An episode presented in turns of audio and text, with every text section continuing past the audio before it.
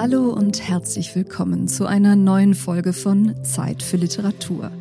Zeit für Literatur ist ein Podcast, bei dem Autorinnen und Autoren nicht schreiben, sondern vorlesen. Und zwar aus ihren neuen Romanen und Büchern. Mein Name ist Gunda Windmüller. Produziert wird der Podcast vom Studio ZX. Um sich die Welt untertan zu machen, kommen Menschen auf abenteuerliche Ideen. Sie bauen Schiffe, segeln um den Globus, hauen Pflöcke in die Erde und behaupten, alles meins. Und manchmal laden sie ein Schiff voller Elefanten und segeln damit los, um das Unbekannte zu erkunden, ein neues Leben zu beginnen. Wahnwitz, Abenteuer, Ausbeutung, ein großes Wagnis in jedem Fall. Von einem solchen Wagnis erzählt Dennis Gastmann in seinem Debütroman Dali. Indien ist gerade unabhängig geworden. Die Familie des jungen Bellini möchte ein neues Leben beginnen. Ein verheißungsvolles Leben, ein Leben mit genug Geld und Auskommen.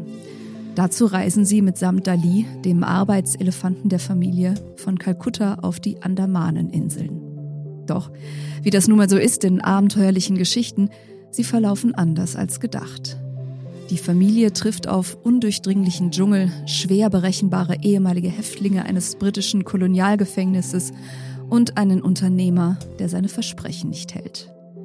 Bellini soll währenddessen das altehrwürdige Handwerk des Mahuts, des Elefantenführer, erlernen. Dali, der große Graue, wird so zu seinem Gefährten, trägt Bellini sogar auf seinem Rücken durchs Meer. Doch Dali wird alt, er verliert sein Gedächtnis, er vergisst. Und was passiert, wenn Elefanten ihr Gedächtnis verlieren? Diese Geschichte erzählt Dennis Gastmann in überbordenden Bildern mit zarter Wucht und viel Gefühl. Ich freue mich sehr, mit Dennis Gastmann jetzt persönlich über sein Buch sprechen zu können. Schön, dass Sie da sind. Danke für die Einladung. Ich glaube, zarte Wucht ist ein schönes Kompliment. Vielen Dank. Herr Gastmann, wir starten immer mit der gleichen Frage. Wie würden Sie Ihr Buch in nur einem Satz zusammenfassen? Gar nicht so einfach, weil ich glaube, das Buch ist eine Oper, tatsächlich, opulent. Ich würde es so versuchen.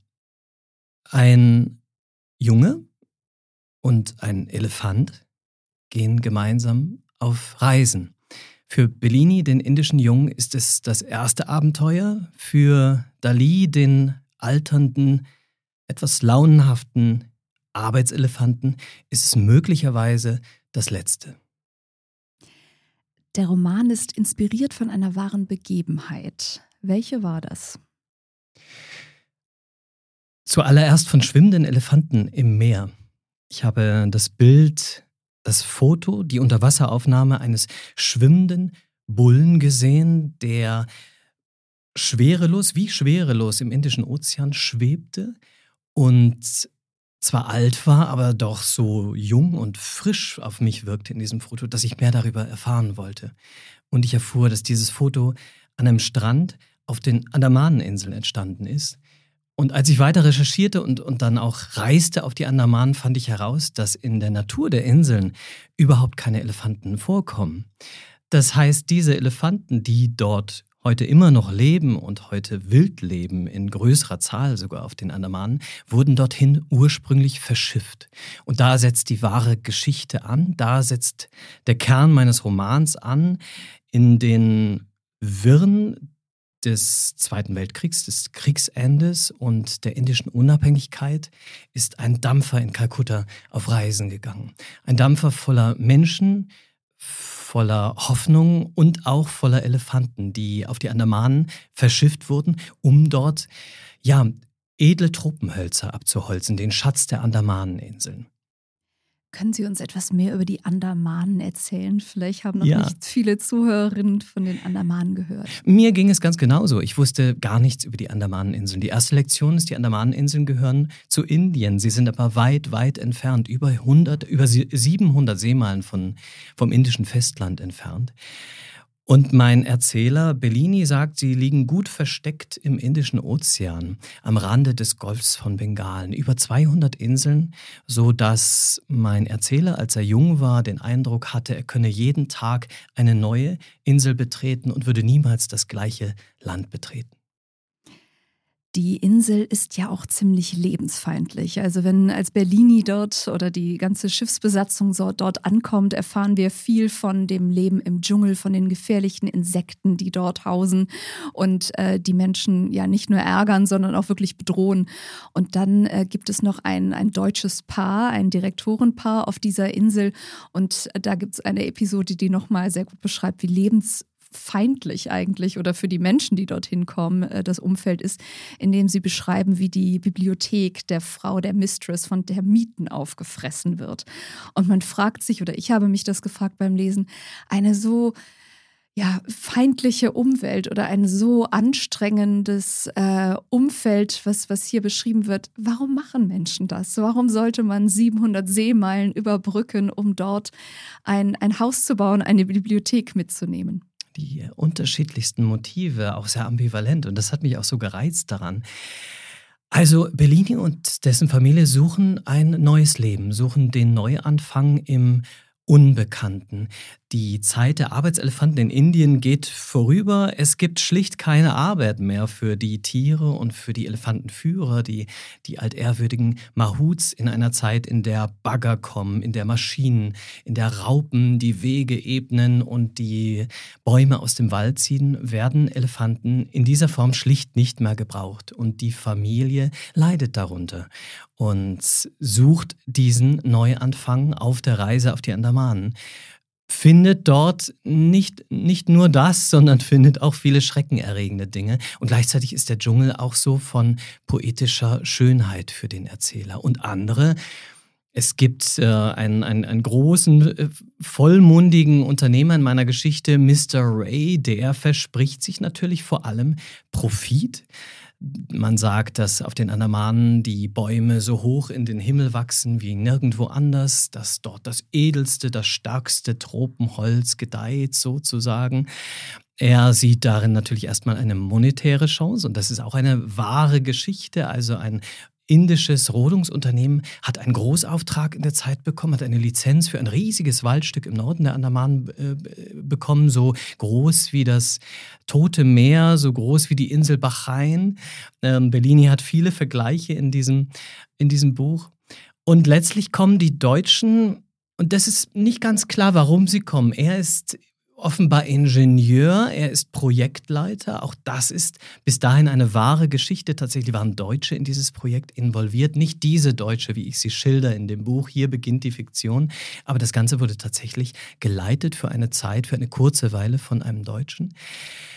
Der sucht möglicherweise die Flucht aus Deutschland und auch einen Neuanfang in einem, ja, aus einem Land heraus, das äh, zerstört wurde und in einem neuen, aufregenden Land, in dem er etwas Neues aufbauen kann. Was sie sucht, bleibt unklar. Und dieses Vergehen ihrer Bibliothek, sie ist eine große Literaturfreundin und stellt dann fest, sie ist nicht die einzige auf der Insel, die Literatur verschlingt, also die Termiten tun es auch. Dieser Moment ist wiederum ein Impuls für sie, etwas Neues zu tun, nämlich ihr Wissen weiterzugeben, das sonst einfach so aus den Büchern rieseln würde und durch den Darm einer Insektenkolonie in den Dschungelboden schlüpft. Also sie gibt Inselunterricht und Bellini lernt von ihr und lernt dadurch eine völlig neue fremde Welt kennen, nämlich Europa, aus Büchern, aus Erzählungen, aus Kunstwerken. Mhm. Sie haben es gerade schon beschrieben. Bellini lernt eine für ihn völlig fremde Welt kennen, nämlich das, das Europa, was uns äh, näher ist. Aber zugleich äh, lernt man als Leserin ja auch die fremde Welt des Indien, der Andamaneninseln kennen. Wie haben Sie sich denn als, als Schriftsteller, als Autor dieser fremden Welt genähert? Ich bin ja ursprünglich Reiseschriftsteller und Reisereporter gewesen.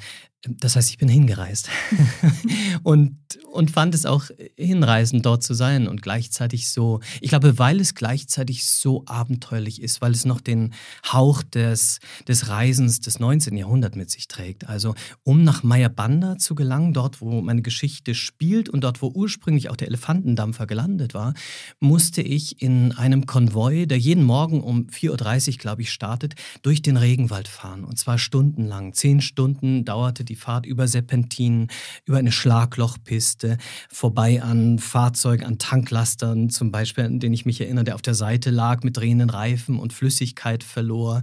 Äh, immer weiter, weiter, anhalten, strikt verboten, unter Androhung von Gefängnisstrafen sogar. Also das Ganze war von Militär und von Polizei begleitet. Ein Konvoi aus hunderten Fahrzeugen, Versorgungslaster, Viehlaster, Busse, die dort durch den Regenwald rauschten und zwar durch das Gebiet der Jarawa, eines indigenen Volksstamms, der dort eigentlich geschützt lebt, aber der Wald der äh, Jarawa wird durchschnitten von dieser Fernstraße, von dieser Schnellstraße, die einmal über die Inseln, über die Hauptinseln führt. Das heißt, ich saß auf der Rückbank eines Autos, mein Fahrer hat gesagt, du fotografierst, Gefängnis, du filmst, Gefängnis du animierst, du, du, du bleibst stehen, animierst die Damen zum Tanzen, was alles schon geschehen ist, schenkst ihnen Tabak, Alkohol, Gefängnis. Das meint unsere Regierung hier ernst. Ich fuhr also nur mit, mit Augen, nicht mit Kamera durch mhm. diesen Wald und sah dann bald Menschen, Frauen, Kinder und Männer am Straßenrand hocken und Pfeile schnitzen. Und das war meine Ankunft auf den Andamanen. Ich war insgesamt etwa drei Wochen dort und habe versucht, Schauplätze, Charaktere zu finden, vor allem mich mit Pflanzen, mit Tieren zu beschäftigen, das Ganze zu atmen, den Deutschen auf die Spur zu gehen, die, die vergessen waren ähm, im weitesten. Ich habe nur noch einen, einen deutschen Anleger gefunden, der wurde German Jetty genannt. Niemand kannte aber mehr die Geschichte genau. Und natürlich den Elefanten bin ich auf die Spur gegangen. Mhm. Sie haben als Reiseschriftsteller oder als Reisereporter über 100 Länder bereist. Was macht für Sie ein Abenteuer aus? Oder würden Sie sich selber als Abenteurer bezeichnen? Ich glaube, ich, ich bringe selbst viel zu viel Angst mit, um ein echter Abenteurer zu sein. Ich habe ähm, Achil Moser zum Beispiel kennengelernt, der etliche Wüsten der Welt barfuß durchschritten hat und im Sandsturm, dass sich eine Kuhle baut, eine Plane über den Kopf zieht und Kiesel, äh, Kiesel lutscht, damit er mit Mineralien versorgt ist, mit seinem eigenen Speichel.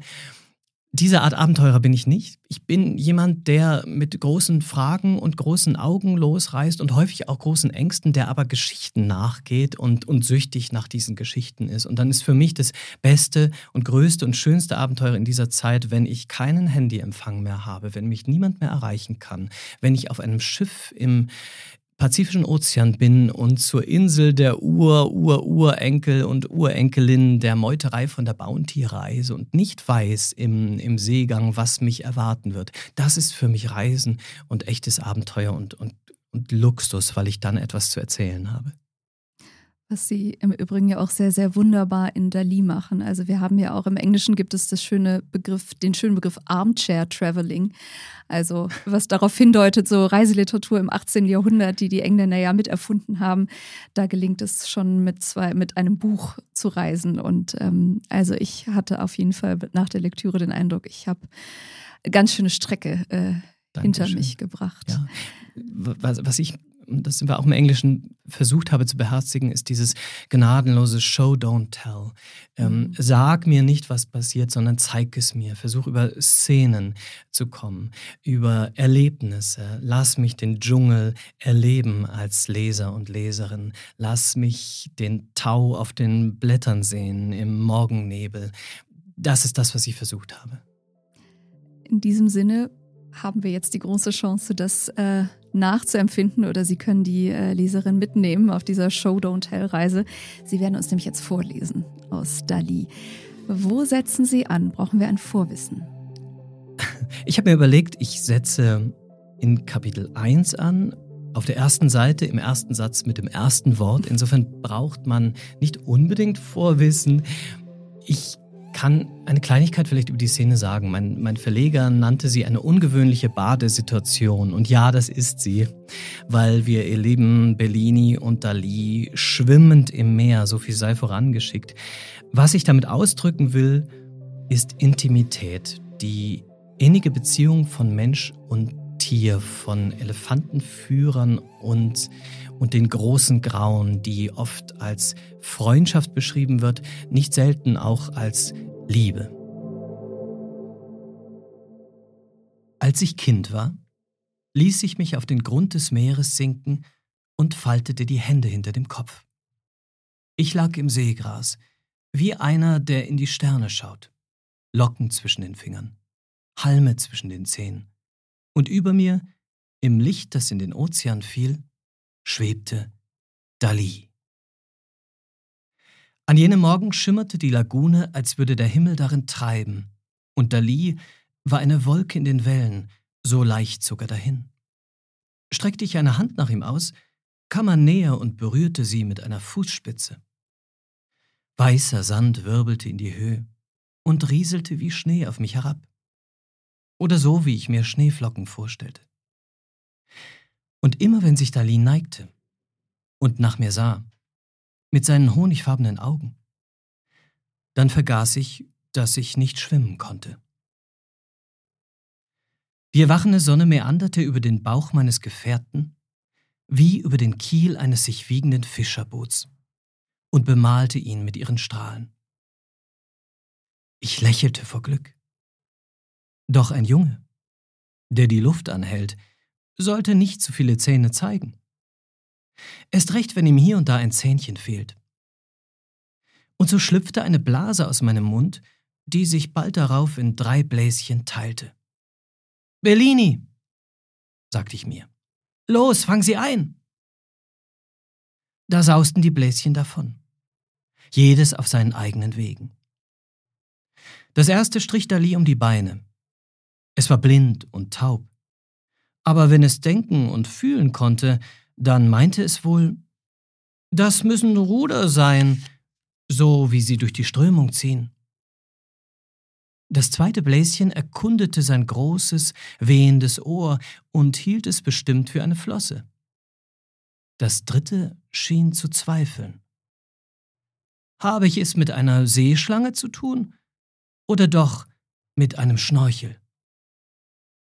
Es tänzelte das Atemrohr entlang, das Dali hin und wieder über Wasser hob. Sonst ragten nur seine hohe Stirn und sein haariger, rundgewölbter Buckel aus dem Indischen Ozean hervor, in dem er schwerelos spazieren ging. Dali genoss das erhabene Vergnügen, Dali zu sein. Und ich fragte mich, voller Erstaunen, welche wunderbaren Dinge er wohl heute vollbringen würde, dieser Dali. Wie er durch die Wellen glitt, wie er segelte, wie er seine Kreise im Wasser zog, Runde um Runde über mich hinweg. Dali paddelte nicht wie ein Hündchen, zappelte nicht wie ein Kind und strampelte nicht mit den Beinen wie eine streuende Katze, die man in den Fluss geworfen hatte. Er strich mit der Anmut eines Rochens über die Riffe, leicht wie eine Seefeder, königlich wie eine Karettschildkröte, von Seepocken gefleckt, von mümmelnden Kaninchenfischen über die Algenfelder begleitet, von den Jahren und Jahrzehnten gegerbt. Dali fühlte sich im Meer so geborgen wie an Land. Oder hatte er mit dem Wasser sogar sein wahres Element gefunden? Ich sollte erwähnen, wie groß Dali war. Von seinen 17 Zehen bis zum Scheitel seines Rückens, auf dem 523 feine, zimtbraune Härchen wuchsen, maß er 9,9 Fuß.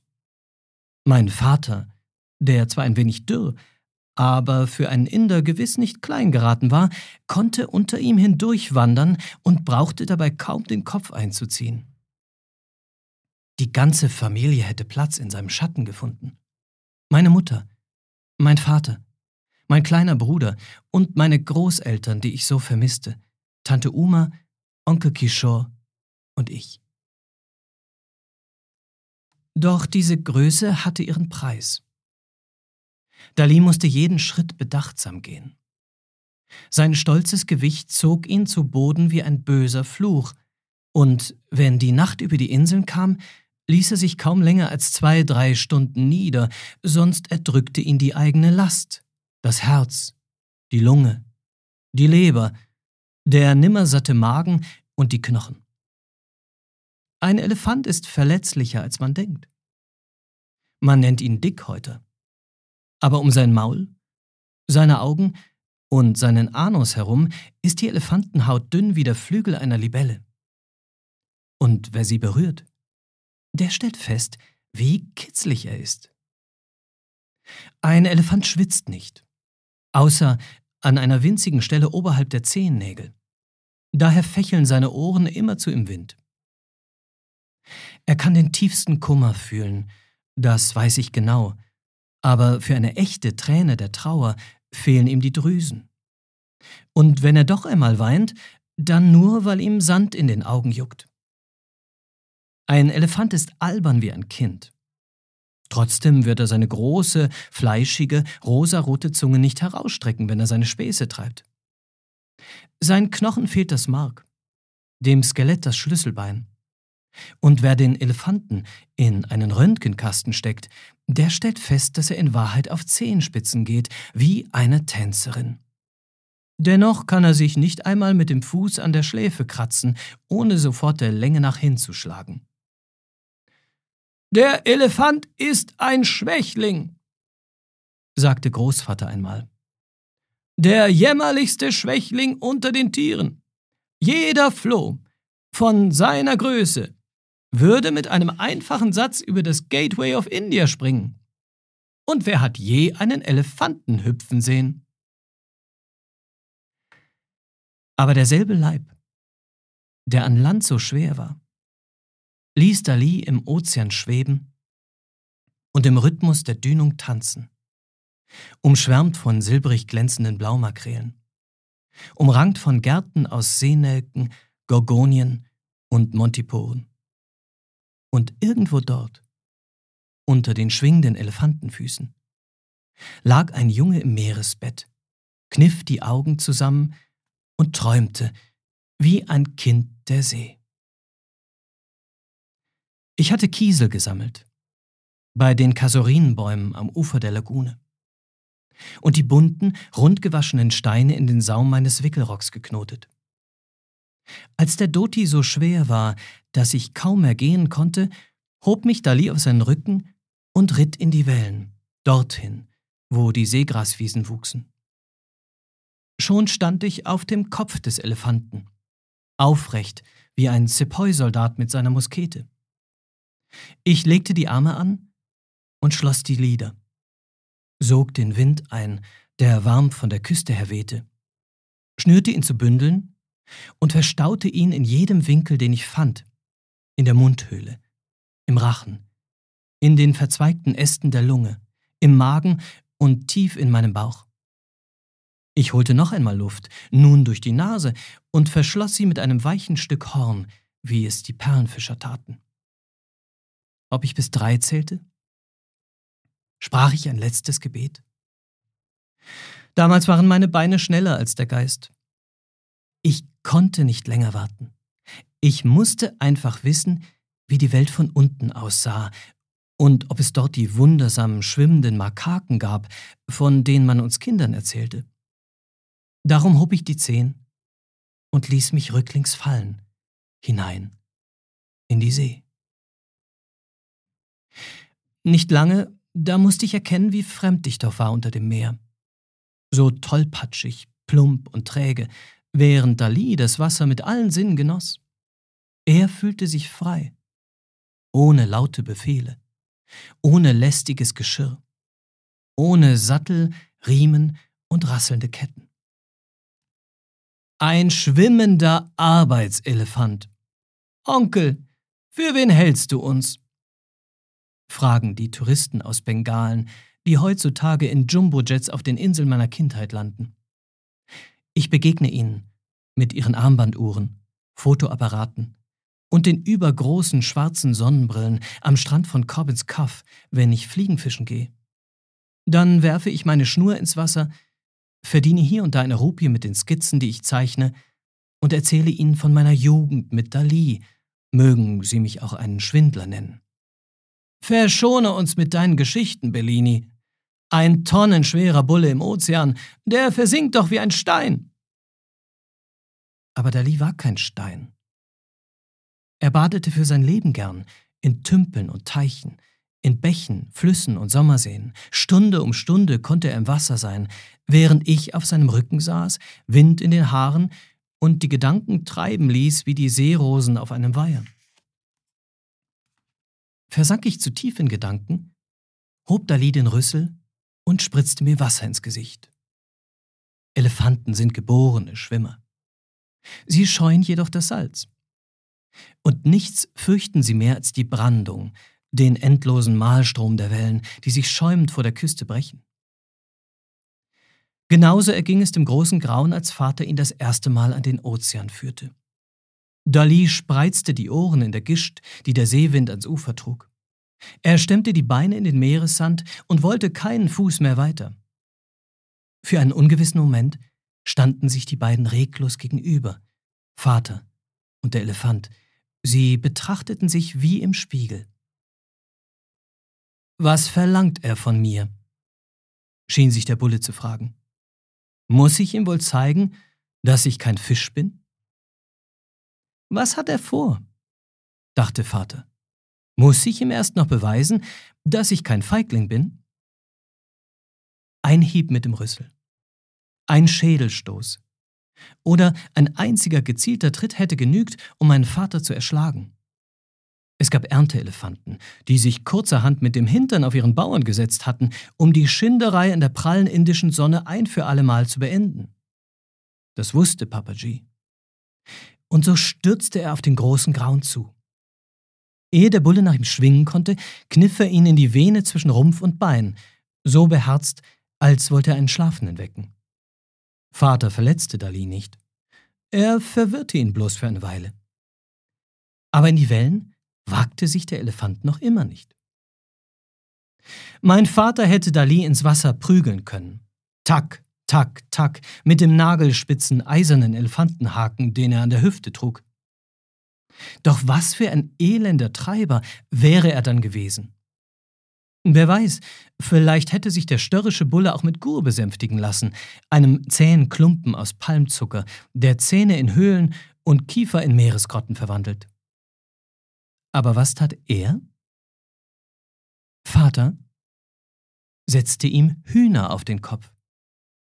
Zwei lebendige Hennen mit gestutzten Krallen und schnürte sie wie Scheuklappen neben den Augen des Elefanten fest.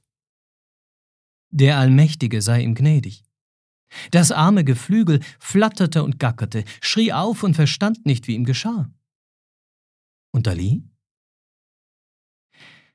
Es war, als lüftete sich der Vorhang eines Theaters. Der große Graue schob das, was ihm eben noch so viel Angst einjagte, restlos beiseite. Das Zischen, das Brausen, das Peitschen, das Gurgeln, den Donner in den Wellen, die draußen vor der Bucht in Schaumgaben über die Riffe sprangen. Alles verflog mit den schwirrenden Federn auf seinem Haupt. Dali wandelte an der Hand meines Vaters in die See. Langsam, leise und verträumt wie ein Schlafender. Und so wurde aus einem indischen Elefanten nach und nach ein Meerestier. Sie hörten einen Auszug aus Dali, dem Romandebüt von Dennis Gastmann, erschienen bei Rowold Berlin. Das Buch ist jetzt im Buchhandel Ihres Vertrauens und natürlich auch online erhältlich. Herr Gastmann, vielen lieben Dank, dass Sie heute bei mir waren. Es war eine Freude, vielen Dank. Das war eine neue Folge Zeit für Literatur, der Vorlesepodcast, produziert vom Studio ZX. Ich bin Gunda Windmüller. Schön, dass Sie sich heute Zeit für Literatur genommen haben und bis zum nächsten Mal.